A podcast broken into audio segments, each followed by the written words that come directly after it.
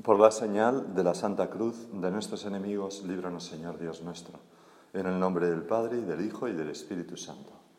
Señor mío y Dios mío, creo firmemente que estás aquí, que me ves, que me oyes.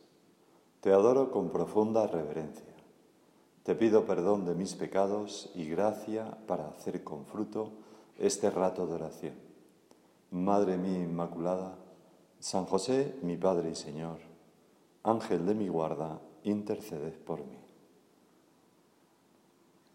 Vamos a comenzar nuestra oración en este día de, solemnidad. Es una solemnidad eh, de las grandes, la solemnidad del Sagrado Corazón de Jesús. Cuando, claro, esto de hablar del corazón de Jesús, eh, ¿cómo diría yo? Es algo que, a todos nos conmueve pensar en el corazón de nuestro Señor. ¿Cómo sería su corazón? Cuando tenemos aquí una persona a la que queremos y con la que nos sentimos bien, decimos, tiene un corazón de oro, ¿no? O tiene muy buen corazón. Y parece que ya le disculpamos todo. Y que nos sentimos como inclinados a hacerle favores, a tratarle de una manera respetuosa, cariñosa, afable, no, es que ella tiene mucho corazón, es que este tiene mucho corazón. Entonces, todo, todo, bueno, pues pensemos, ¿no? El Señor, nuestro Señor Jesucristo, ¿cómo será su corazón? ¿Cómo será su corazón de, de, impresionante? ¿Cómo tendríamos que realmente andarnos con enormes delicadezas contigo, Señor? Porque no hay una persona más de más corazón que tú, no hay una persona con mejor corazón que tú. Y si queremos saber cómo es el corazón de Jesús, pues hoy en el Evangelio él mismo nos lo dice. Dice, bueno, primero nos anima, ¿no? Venid a mí todos los que estáis cansados y agobiados, y yo os aliviaré. Es verdad que nosotros descansamos en el, corazón de los demás, ¿no? Pues te llevo en el corazón, le decimos a las personas, ¿no? Y eso pues nos da fuerza, ¿no? Yo sé que ocupo un lugar importante en el corazón de esta persona. Y esto nos lleva a tener especial confianza con ella, con esa persona. ¿Por qué? Porque sabemos que, estoy en su corazón, o sea, que, estoy protegido, protegida, etcétera, ¿no? No tengo que, que guardar las apariencias, puedo tener un trato franco con esa persona. Pues el Señor nos dice, venid a mí todos los que estáis cansados y agobiados y yo os aliviaré. Y entonces nos dice cómo es su corazón. Y aprended de mí que soy manso y humilde de corazón, y encontraréis descanso para vuestras almas. O sea, el corazón de Jesús, que está lleno de amor, es un corazón mm, manso y humilde. Y no es lo primero que pensaríamos, Señor. Nosotros pensamos, bueno, una persona, una persona que tiene muchísimo amor, pues una persona apasionada, eh, explosiva, no podemos pensar, tal. Y sin embargo el Señor nos dice, aprended de mí que mi corazón es eh, manso y humilde, manso y humilde. Es un corazón que no se enfada, que perdona, que espera, que es paciente, humilde, pues que, que tiene pequeños gestos que casi no se ven, pero que está sirviendo siempre. Y claro, esto, Señor, a nosotros nos desconcierta, como tu nacimiento, ¿no? Aquello que dice Benedicto XVI tantas veces, que la señal de Dios es su humildad. La señal de Dios es su humildad, su pequeñez. Así es. Pensar en el corazón de Jesús es darnos cuenta de esto. Y entonces, después de habernos dicho cómo es su corazón, dice Jesús en el Evangelio, aprended de mí que soy manso y humilde de corazón y encontraréis descanso para vuestras almas. O sea, si nosotros hacemos nuestro corazón manso y humilde, tendremos paz, descansaremos. Fíjate el mensaje que el prelado del Opus Dei, don Fernando, ha, escrito hoy precisamente en esta fiesta para todos los fieles, ¿no? Dice, Jesús desea para nosotros, en medio de las idas y venidas cotidianas, una auténtica paz, serenidad y descanso corazón amante quiere esto también, ¿no? Para las personas que quiere. Y nos muestra el camino, identificarnos cada vez más con Él, con la humildad y mansedumbre de su corazón. Como escribe San José María, también a nosotros, el Señor puede insinuarnos y nos insinúa constantemente, os he dado ejemplo de humildad. Me he convertido en siervo, para que vosotros sepáis, con el corazón manso y humilde, servir a todos los hombres. Pues qué bonito, ¿no? Señor, lo primero que te hacemos ahora es pedirte este don de la humildad, un corazón humilde. Es una cosa bastante difícil. El otro día, hace ya tiempo, vamos, me contaba, me contaba una mujer una anécdota que me parece que es muy buena. Y es que eh, ella le estaba pidiendo al Señor que le concediera la humildad, que le hiciera más humilde. Y, entonces tuvo que participar en un evento donde ella intervenía pues con el tema de la música tal, ¿no? Y entonces eh, le dijo al Señor, porque siempre que le pide al Señor que le dé una virtud, como hace el Señor siempre, cuando al Señor le decimos, Señor, hazme más humilde, concédeme la humildad, ¿el qué es lo que hace? Nos manda humillaciones para que nos hagamos más humildes. Y entonces, esa semana, pues Dios le estaba mandando bastante humillaciones. Y entonces dice, bueno, Señor, eh, hoy no me hagas que me equivoque con esto de la música, porque, porque sé que estamos en la semana de la humildad. Y de repente sin venir a cuento, cataplum, se equivocó, no sabe cómo, y salió una música en un momento que estaba hablando otro y tal y cual, ¿no? Y entonces, cuando me lo contaba, decía, el Señor es la pera, tiene una psicología muy curiosa, que me encanta, y me ayuda a quererle más. Pues nosotros ahora, Señor, te pedimos que nos des un corazón humilde y vete preparando, vete preparando porque el Señor cuando nos quiere tanto, nos quiere hacer como Él, pues nos va mandando, y si le pedimos un corazón manso, ¿qué hace? Pues nos manda pequeñas cosas que nos pinchan para que respondamos con paciencia. Así es el Señor. Y como Señor quizás nos supera un poco, te pedimos pues que, nos cambies el corazón tú. Aquello que Santa Catalina ¿no? vio que es tan impresionante, Santa Catalina de Siena, le pedía siempre al Señor que le diera su corazón y en una gracia, tuvo una gracia mística impresionante, como digo, y es que le vio, vio que el Señor se acercaba eh, hacia ella, le tocaba en el costado y le quitaba su corazón. Y entonces lo curioso de, de esto es que estuvo dos días así, y decía que estuvo dos días en que vivía como si no tuviera corazón. Y a los dos días se le volvió a aparecer a Santa Catalina a Jesús, que iba andando con una como un rubí que despedía unos rayos, un corazón, ¿no? Que despedía unos rayos impresionantes y le tocó el costado y por el costado le volvió a meter como no sentía ningún dolor, es una cosa mística, ¿no? Y, y, pum, y le dejó lo que ella entendió que era el corazón de Cristo.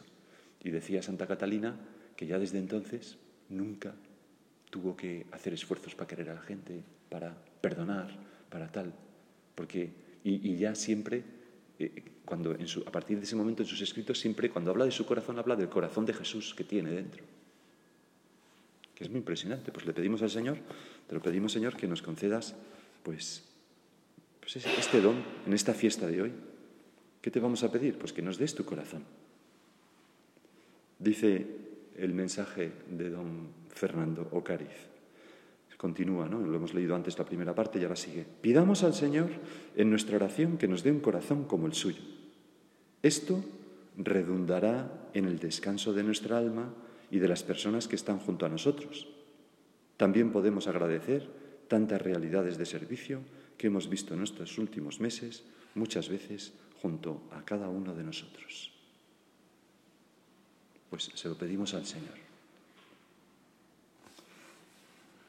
Hace bastantes años, cuando estaba en la escuela naval, pues eh, un poco antes de llegar, pues ocurrió que había uno de los de primero, que cuando llegas a la escuela naval, pues vas corriendo a todas partes y físicamente pues es duro y hay muchos castigos.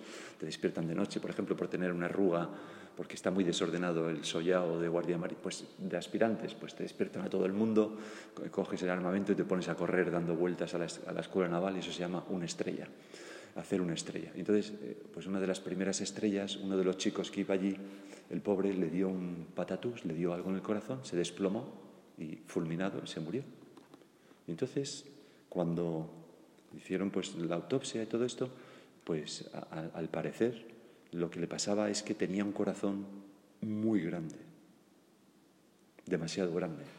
Y entonces, con el ejercicio físico extremo, pues le había pasado eso. Era como un defecto congénito que nadie se había dado cuenta hasta ese momento, ¿no? O sea, que tener un corazón demasiado grande en el mundo físico puede ser peligroso. Pero en el mundo espiritual lo que es peligroso es tener un corazón pequeño. Fíjate en el joven rico, ¿no? Tenía un corazón pequeño, un corazón que no fue capaz de darse, de amar con fuerza, de ser humilde, de no, no, fue capaz. ¿Y qué es lo que ocurre? Que como cuando el Señor le pidió todo, se echó atrás y dice el Evangelio que se marchó triste. Corazones pequeños,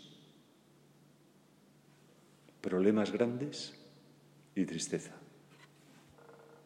¿No? Si yo tengo un corazón pequeño, si me enfado porque la que está trabajando junto a mí me ha cogido la espumadera y no la, y no la ha limpiado, problema pequeño, tristeza. Corazón pequeño, problemas grandes, tristeza. Cuando es un problema muy pequeño. Si soy susceptible por tontería. Todo eso me está indicando, Señor, el ser susceptible, enfadarme por pequeñas cosas, ser un poco maniático, eh, no sé qué, no sé cuánto. Todo eso no es culpa de la vida ni de las demás, es culpa de que mi corazón es un poco pequeño. No lo digo para desmoralizarnos, porque todos lo notamos. Lo digo sobre todo para poner bien dónde está el problema y poder resolverlo. Nos interesa enormemente que tú, Señor, por supuesto, nos concedas un corazón más grande y hacer lo que haga falta para tener un corazón como el tuyo. ¿Por qué? Porque entonces seremos felices y haremos felices a los que están a nuestro alrededor. Y seremos santos también. Corazones pequeños, problemas grandes, tristeza. Corazón grande, problemas pequeñitos, alegría. Es como una ecuación de la vida. Es una pena, decía San José María, no tener corazón. Son unos, desdichados los que no han aprendido nunca a amar con ternura. Los cristianos estamos enamorados del amor. El Señor no nos quiere secos, tiesos, como una materia inerte. Y si yo un día, Señor, estoy, ay, qué cansado estoy, me voy a poner un capitulito de una serie y de repente no egoístamente ahí yo a mi bola viendo mi serie y tal, ¿no? Mi tesoro, como Gollum, ¿no? Ahí, mi tesoro, mi serie y tal. Entonces llega alguien y, pasa por ahí que le veo que necesita que le eche una mano o que le acompañe a tal asunto, porque entonces noto mi corazón como una lucha, bueno, tal, no, pero casi que me quedo aquí, bueno, que ya leo. Pues es un error, es un error porque, porque estamos hechos para amar. Y a la larga eso nos hará tristes, no a la larga, a medio y a corto plazo, nos hará tristes. Hay que darse, darlo todo y darse uno mismo. Esto es lo que nos enseña la fiesta del Señor de hoy, lo que hace el Señor. No solamente no ser susceptible, no solamente no enfadarse por pequeñas cosas, sino darnos completamente y aprender la felicidad que hay en no vivir para uno mismo, en vivir completamente derramado sobre los demás como hace nuestro Señor Jesucristo, que cada día, acabamos de celebrar la Santa Misa, se entrega sobre este altar y se derrama, derrama su sangre para que tú y yo nos alimentemos de ella. Nuestro Señor tenía un corazón enorme. Por eso Jesús te lo atravesaron con una cruz. O te lo atravesaron con una lanza en la cruz. Un corazón enorme y pero a la vez de carne. Por eso el Señor murió joven, ¿no? como ese chico que he contado. Pero a la vez era el corazón de Dios. Hoy, fijaros cómo hemos dicho, cómo eh, en la Santa Misa, lo que hemos rezado en la antífona de entrada. Los proyectos de su corazón subsisten de edad en edad para librar sus vidas de la muerte y reanimarlos en tiempo de hambre. O sea, el corazón de Dios, sus proyectos, no, cesa de maquinar proyectos. ¿Para qué? Para reanimarnos en tiempos de muerte y para librar nuestras vidas de la muerte. O sea, el corazón de Dios está, Señor, como maquinando nuestro bien constantemente, inventando nuevos modos de mostrarnos su amor, conspirando para hacernos felices. Decía un, libro de Salinger, ¿no? no El guardián entre celtenos, sino otro que se llama Seymour, una introducción. El protagonista Seymour ahí dice, sospecho que soy un paranoico al revés. Creo que todo el mundo conspira para hacerme feliz. Pues es mucho mejor ser un paranoico al revés, ¿verdad? Que lo contrario. Bueno, pues Dios está así, conspirando para hacernos felices. En el Antiguo, vamos a hacer un pequeño recorrido, fijaros, en el Antiguo Testamento se habla 26 veces del corazón de Dios. A veces se dice que en el Antiguo Testamento el Dios que aparece es un Dios duro. No creo que sea así en absoluto. Es un Dios misericordioso y con un gran corazón. Pues aparece 26 veces la palabra corazón aplicada a Dios. No las conté yo, las contó Benedicto XVI y yo se lo copio a él. ¿no? Y, tras crear al hombre, por ejemplo, ya al principio, en el Génesis, se dice que Dios siente un gran dolor por, los pecados de los hombres, Caín y Abel y todo lo que viene después, y entonces decide eh, exterminarlos y empezar de nuevo. Pero, ¿qué pasa? Que su corazón se conmueve ante la debilidad humana y le acaba perdonando. Dice, al ver el Señor que la maldad del hombre crecía sobre la tierra y que todos los pensamientos de su corazón tienden siempre y únicamente al mal, el Señor se arrepintió de haber creado al hombre en la tierra y le pesó de corazón. Dijo pues el Señor, voy a borrar de la superficie de la tierra al hombre que he hecho, junto con sus cuadrúpedos, reptiles y aves del cielo, pues me pesa haberlos hecho. Nosotros somos la clave de la creación. Si nosotros desaparecemos, desaparece todo, dice el Señor. ¿no? Pero Noé obtuvo el favor del Señor. En cuanto hay una persona que hace algo, que pone un poco de bien, el Señor se conmueve con él. Y en la primera lectura, pues hemos leído ese mensaje de cuando, eh, que, hace memoria, en la primera lectura de la misa, hace memoria de cómo el Señor eligió al pueblo elegido. Dice, si el Señor se enamoró de vosotros, lo dice Moisés, no sé quién es el que lo dice ahora, no me acuerdo. Si el Señor se enamoró de vosotros y os eligió, no fue por ser vosotros más numerosos que los demás, pues sois el pueblo más pequeño sino que por puro amor a vosotros os eligió el Señor y os sacó con mano fuerte de Egipto y os rescató de la esclavitud. Es muy bonito. A cada uno de nosotros el Señor nos ha elegido no por ser la gente mejor, más fascinante, más poderosos, el pueblo más grande, sino que somos el pueblo más pequeño, la persona como la Virgen, más pequeña. Y el Señor nos ha elegido con amor y precisamente por eso Así es el corazón de Jesús, un corazón manso y humilde. Y cuando detecta humildad, se, lanza, se lanzó a las entrañas de nuestra Madre la Virgen, que era la más humilde.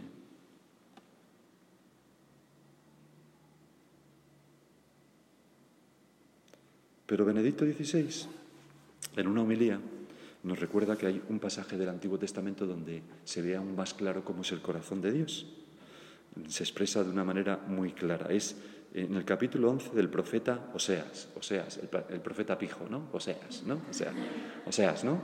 sí, Oseas.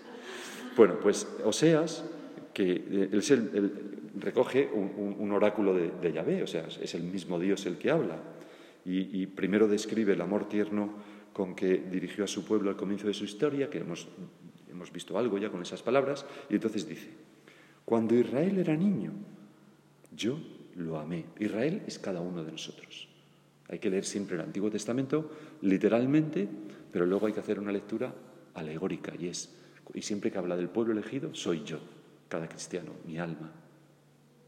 Cuando Israel era niño, yo lo amé y de Egipto llamé a mi hijo. Nos ha sacado de comer cebollas y, ser esclavos a, una vida fascinante, a la tierra prometida, ¿no? Con nuestra llamada a la fe, con nuestra vocación de cristianos, con nuestra vocación también particular cada uno de nosotros. Cuando Israel era niño, yo lo amé y de Egipto llamé a mi hijo. Y entonces se queja Yahvé de la ingratitud de su pueblo, de su hijo, y dice, cuanto más los llamaba, más se alejaban de mí. Y al final concluye, pero ¿podré abandonarte, Efraín? ¿Podré entregarte, Israel? Pues mi corazón se conmueve en mi interior y a la vez se estremecen mis entrañas, dice el texto del Antiguo Testamento. O sea que Dios, el creador de todo, Yahvé, es alguien con un corazón que se conmueve solamente de pensar en castigarnos y se estremece en las entrañas como cuando una madre ve que, su hijo está a punto de, de, causarse un mal, ¿no? Se estremece en las entrañas. Este es el misterio que contemplamos hoy. Tu corazón, Dios nuestro, se estremece de compasión y derramas todo tu amor apasionado sobre cada uno de nosotros. No se rinde ante la ingratitud, ni siquiera ante el rechazo por nuestra parte. Y esto es la clave de todo, porque pase lo que pase en nuestra vida, por difícil que nos parezca una situación, por muy lejos que nos encontremos de Dios, por mucho que pensemos que, que, no tenemos nada que hacer, que es imposible, que Dios no me puede querer con lo desastre que soy, con lo que he hecho, con lo que tal, todo eso son tonterías que rebajan la calidad del corazón de nuestro Señor Jesucristo. No es así Dios. Dios se conmueve y se, y se estremece, quizás más cuanto más le ofendo, que es un misterio. Jesús siempre estaba con los pecadores. O sea, el corazón de Dios se estremece cuando, especialmente cuando me ve haciendo el tonto, cuando ve mis pecados. Y exclama, ¿podré abandonarte, Efraín? ¿Podré abandonarte? Y entonces conspira para acercarnos. ¿Cuántas veces, Señor? No me digáis que no habéis experimentado esto en la vida, ¿no? Algunas veces que una tiene un mal momento, está pues un poco, no sé, despistado, despistada, tonta, eh, con tal, con no sé qué, y entonces notamos que hay como cosas que nos llegan, impulsos a convertirnos, a volver a empezar. A veces nos resistimos un poco, pero eh, dices, te van acuchillando por todas partes. Llega una cosa que oyes, una cosa que te pasa, alguien que se te acerca. Es como, como si toda una ola de amor nos persiguiera diciendo, no, venga tal. Y a veces nosotros nos resistimos tontamente. Es el corazón de Jesús. ¿Podré abandonarte, Efraín? ¿Cómo, cómo, olvidar, ¿Cómo me olvidaré de ti? Y eso, tantas veces, Señor, nos tiene que dar muchísima esperanza en nuestra vida. Tenemos que fijarnos mucho más en eso, mucho más en eso, y menos en nosotros mismos. Ser cristocéntricos, ¿no? que ponemos a Cristo en el centro y no yo, mis problemas, dándonos vueltas con, como un mareógrafo que va continuamente dando vueltas. ¿no? El centro es el corazón de Jesús. Ahí ese es mi refugio. Es como las grietas de las montañas donde se refugian las palomas, decía, dice también la Sagrada Escritura. Meternos ahí. Señor, mira, la he fastidiado, pero me meto en tu corazón, me resguardo ahí, que yo sé que tu sangre me purifica y me limpia, y ahora me voy a confesar. O lo que sea. No sé si conocéis a Bono, esta excelente persona, me refiero al cantante de U2, no al, político, que a lo mejor también es buena persona, no lo sé, pero vamos, no le conozco. Eh, eh, y nunca he leído nada suyo, pero de Bono todo lo que, lo que puedo. Pues bueno, que es un, es un, ya sabéis que U2 es el mejor grupo de música del mundo, ¿no? Y por lo menos es el que más dinero gana con la música en el mundo, lo cual ya es un dato. Y, y Bono es católico, se convirtió cuando tenía 19 años de hecho, las primeras canciones de U2 son cantos espirituales, casi todas, y se convirtió él y dos más del grupo. Y, entonces está casado con una mujer que se llama Ali, tienen pues varios hijos y pues ahí siguen desde hace 30 años, ¿no? lo cual no es muy frecuente en este mundo, ¿no? para alguien que gana 100 millones de dólares al año. ¿no? Bueno, pues el caso es que, mm, Bono mm, es muy católico, va a misa casi todos los días. Y en una entrevista que le hacen para desconcierto del entrevistador, dice que todas las mañanas, cuando se levanta, lo primero que hace es oración. Y entonces le pregunta al entrevistador, que cada vez está más sorprendido, ¿y cuál es la frase de la, de, la Biblia que más le gusta? Y entonces, sin dudarlo, responde, esta. Es un salmo, el 46. Cesad y reconoced que yo soy Dios. Y entonces dice, es una de mis frases favoritas de la Biblia. Cállate y déjame amarte. Sería la canción pop. Eso es lo que significa. Si necesito que me digan algo, es eso. Muy bonito, ¿no? Cesad y reconoced que yo soy Dios. Cállate y déjame amarte. ¿Qué es lo que dice Jesús? ¿Qué es lo que dice el corazón en esta fiesta de hoy? Cállate y déjame amarte. Pum, pum, cada latido. Pum, cállate y déjame amarte. Pum, cállate, o sea, constantemente. Si yo, Señor, me diera cuenta de esto, si yo centrara mi vida ahí, qué serenidad, qué paz, qué alegría, me brillarían los ojos salir por la calle. Pero ¿por qué estás tan feliz? Porque me están diciendo, cállate y déjame amarte constantemente. Pum, pum, pum, sin parar.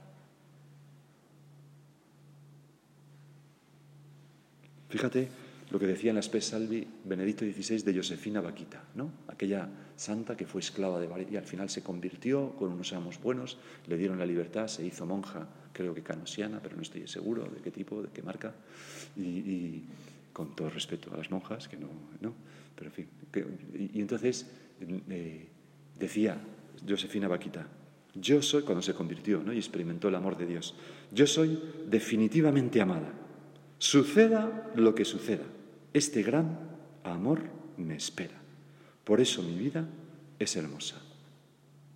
Si tú piensas que tu vida va a ser hermosa porque vas a cumplir grandes éxitos, así pensamos de jóvenes muchas veces, voy a lograr grandes cosas, voy a hacer eh, tal y yo voy a ser y voy a ser voy a, tener, voy a ser modelo, todo el mundo se va a fijar en mí, voy a ser un influencer con dos millones de seguidores, voy a no sé qué, no sé cuánto. si, si algún, alguien piensa que nuestra vida va a ser hermosa por cualquiera de esas cosas, cuando sea más mayor dirá, qué fracaso de vida, me he equivocado totalmente. Porque la vida es hermosa porque somos definitivamente amados, pase lo que pase, por Jesucristo y por el amor de Jesucristo que, Jesucristo pone en los corazones de muchas otras personas que también nos quieren, naturalmente, y que nos hacen tanto bien. Bueno, la verdad es que estamos llegando al final de la meditación y casi no, no he dicho nada de lo que tenía aquí, pero es igual. ¿Qué podemos nosotros hacer? Pues corresponder. Corresponder al Señor. Ser personas que ponemos en juego toda la ternura humana de la que somos capaces con el Señor. Que ponemos nuestro corazón a, ¿cómo diría yo? A, latir con los latidos del Señor. ¿Qué significa eso? Pues significa, no sé, cada uno tiene que verlo, ¿no? Pero significa mm, dar al Señor con alegría. Dios ama al que da con alegría. ¿Qué es lo que nosotros deseamos? Lo que ambicionamos más, lo que nos ha movido a la entrega el amor de Dios, pues nos dará más aún, nos terminará de enamorar hasta lo más hondo de nuestro corazón si hacemos las cosas con alegría. Y si no tengo alegría, pues tenla. Esfuérzate, porque la alegría es una virtud. Hay gente que es infantil y entonces no son capaces de crear virtudes, solamente tienen sentimientos. Por ejemplo, los niños pequeños están tristes, alegres, tal, da igual. Eh, no le puedes decir a un niño, alégrate, porque el niño pues, no, no, Si tiene hambre, si no ha comido, si no tiene lo que quiere tener, tal, ¿no? La alegría, hay una alegría que es un sentimiento, que es cuando tengo lo que quiero, cuando tengo una, un bien, pues tengo un sentimiento de alegría. Pero la virtud de la alegría es una cosa que se fomenta. Y entonces yo puedo dar costándome mucho, pero puedo fomentar la alegría, hacerlo con alegría, y entonces soy felicísimo, la alegría, que es muy importante, dar a Dios con alegría. Todo lo que hacemos, Señor, te lo entrego, lo hago con mucha ilusión. Como se hace en esta vida. Cuando alguien, ayer estuve cenando con unos, varios matrimonios amigos míos y entonces uno de ellos había sido su, aniversario el día anterior, ¿no?